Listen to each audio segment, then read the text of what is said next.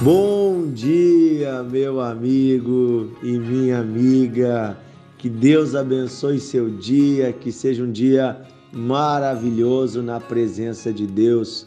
Desfrute desse dia com a sua família, com seus amigos, com seus irmãos, com a sua comunidade.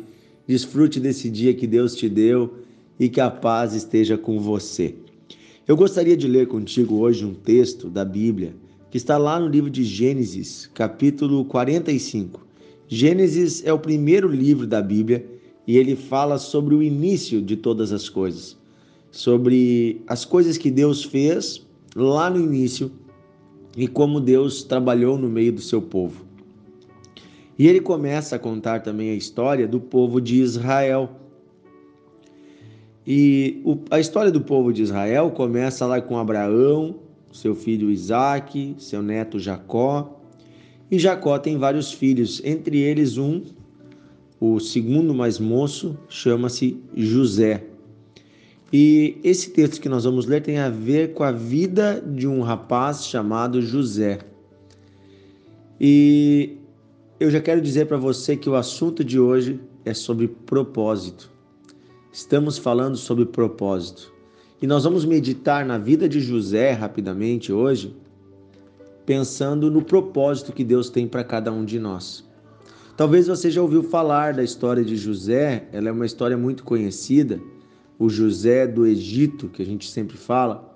Tem até filmes, séries sobre a vida de José. Realmente é uma história assim muito interessante. Ele é aquele menino que teve um sonho, teve sonhos quando era novo de que seria ele mais importante que seus irmãos. Os irmãos ficaram revoltados, indignados com ele, prenderam ele, colocaram num poço escondido do pai, tentaram matá-lo e depois desistiram de matar, mas venderam ele como escravo para os egípcios. José tinha 16 anos quando ele foi levado para o Egito como escravo. E lá no Egito ele trabalhou na casa de um homem chamado Potifar, um homem que lhe comprou e que colocou ele como um escravo do lar para trabalhar. José se destacou tanto nesse trabalho de anos na casa de Potifar que se tornou o chefe dos escravos da sua casa, o líder da sua casa. Ele comandava a casa, comprava, negociava, ele tinha responsabilidade sobre tudo. Porém, um dia, a esposa de Potifar se engraçou para cima de José e José, obviamente, como um homem de Deus, ele não aceitou, né? Ele não não quis se envolver no pecado, no erro.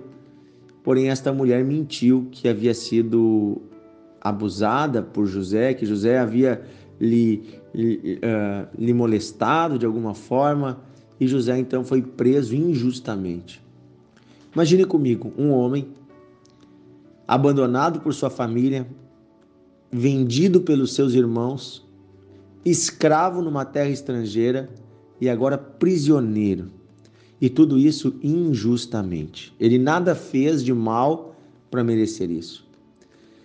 E lá na cadeia ele ainda começa a ajudar as pessoas, se torna um, um bom prisioneiro, diz que se torna um chefe da cadeia.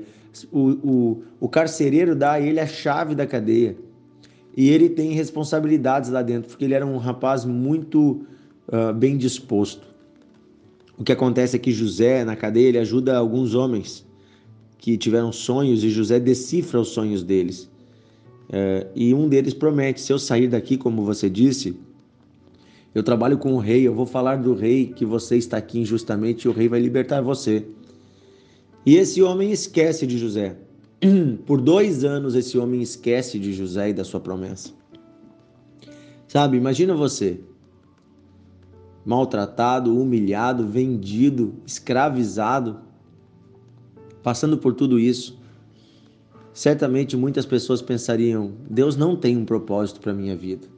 Que Deus é esse que me criou para que eu viva no meio de tanto sofrimento, para que eu viva no meio de tantas injustiças. Que Deus é esse, muitas pessoas pensariam, que me colocou nesta família, que me deixou passar por tudo isso. Muitas pessoas culpariam a Deus e teriam raiva da sociedade, teriam raiva dos seus irmãos. José, porém, não era um desses. José sempre confiou em Deus, no meio de todas as suas tribulações, no meio de todos os momentos difíceis que ele passou. E o resultado é que um dia o rei eh, do Egito, faraó, tem um sonho estranho e ninguém consegue decifrar o sonho. Então aquele rapaz que José havia ajudado lá dentro da cadeia fala ao rei dizendo: "Olha, na cadeia eu conheci um cara, até esqueci de falar dele para o senhor.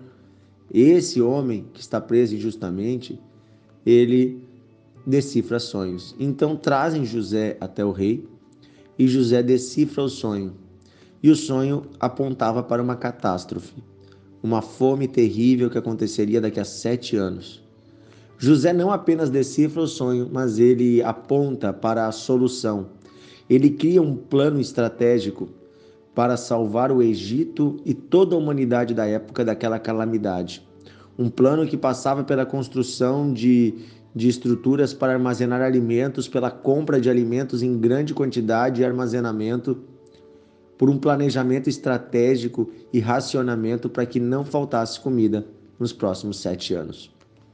José apresenta esse plano para o rei, a pedido do próprio rei, e o rei fica encantado com as ideias, com a sabedoria, o entendimento de José e decide colocar José como governador do Egito.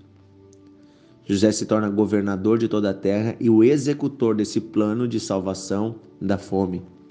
José ganha a responsabilidade de organizar a terra para sobreviver aos dias de fome.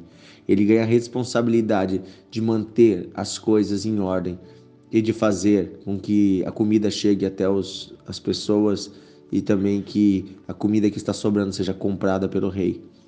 José se torna uma liderança. Passam-se os sete anos de fartura e começa a chegar os anos de seca. Dois anos já estão de seca, sem chuva, sem comida, e então José começa a administrar a venda dos alimentos para os povos que estão passando necessidade. Entre esses povos que estão sem alimento, vêm os seus irmãos. Seus irmãos, o seu pai, a sua família, os israelitas estão lá no deserto da Cananéia e eles vêm até o Egito para pedir comida. Chegando lá, os irmãos não reconhecem José, mas José reconhece os seus irmãos. José coloca os seus irmãos em prova, em teste, e quando ele percebe que os irmãos de fato mudaram, José se apresenta a eles, ele se revela aos seus irmãos. E aqui é onde eu quero chegar. Gênesis 45, versículo 4 até o 8, nós vamos ler.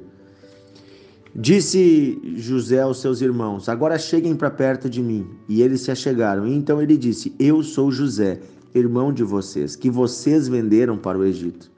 Agora, pois, não fiquem tristes nem irritados contra vocês mesmos, por terem me vendido para cá. Pois foi para a preservação da vida que Deus me enviou adiante de vós. Porque já houve dois anos de fome na terra e ainda restam cinco anos em que não haverá lavoura nem colheita. Deus me enviou adiante de vocês para que fosse conservado para vocês um remanescente na terra e para que a vida de vocês fosse salva por meio de um grande livramento. Assim, não foram vocês que me enviaram para cá, e sim Deus, que fez de mim como um pai de Faraó e senhor de toda a sua casa e como governador de toda a terra do Egito. Gente, olha que forte. Depois de passar por tudo que José passou, por todo o sofrimento, e então, por fim, estar aonde Deus queria que ele estivesse, José reconhece que não foram seus irmãos que lhe enviaram para lá, mas foi Deus que usou os seus irmãos para enviá-lo para o Egito com a finalidade de, através da vida de José, salvar a vida dos seus irmãos, da sua família, e não só deles, mas de toda a população daquela região. Gente, olha só, José reconhece que tudo que ele passou de sofrimento, de angústia, anos de cativeiro como escravo, fazia parte de um plano maior do próprio Deus Criador, para, através da vida de José, salvar a sua família e salvar a humanidade daquela época. Sim, eu quero dizer para você que nada escapa do propósito de Deus. E que Deus tem um propósito para você, assim como ele tinha um propósito para José. O propósito de Deus para nós é nos abençoar, mas também é através de nossas vidas abençoar outras pessoas. No caso de José, Deus estava executando um plano minucioso para levar um menino israelita que tinha um ótimo coração e que ouvia a voz de Deus, estava sensível à voz de Deus, era um profeta de Deus. Deus estava executando um plano para pegar este menino israelita que estava na terra de Canaã e levá-lo a se tornar governador de todo o Egito, porque o Egito era o maior reino da época no mundo. Então, imagina, é como pegar um menino aqui da periferia no Brasil e colocar para ser o assessor mais próximo do presidente da República nos Estados Unidos. Você está entendendo o que eu estou falando? Como é que Deus faz isso? Ele faz do jeito que ele quer, mas ele é poderoso para fazer. Então o que, que ele fez? Ele usou os seus irmãos, ele usou a raiva dos irmãos e permitiu que os irmãos colocassem José naquele poço. Deus permitiu que os irmãos vendessem José como escravo. Deus fez com que aquela caravana fosse para o Egito vender os escravos. Deus lá no Egito fez o oficial do rei comprar uh, José. E na casa de Potifar, Deus fez, Deus permitiu que a mulher de Potifar fizesse tudo aquilo e que José fosse injustiçado para que ele fosse parar na cadeia, aonde ele teria contato com o copeiro do rei que estava ali. Você consegue perceber como Deus fez movimentos estratégicos para colocar o seu filho exatamente aonde ele deveria estar? Porém, para chegar lá, ele teve que passar por dias difíceis. Preste atenção, há um plano estratégico de Deus para a sua vida. Você tem que reconhecer quem Deus é.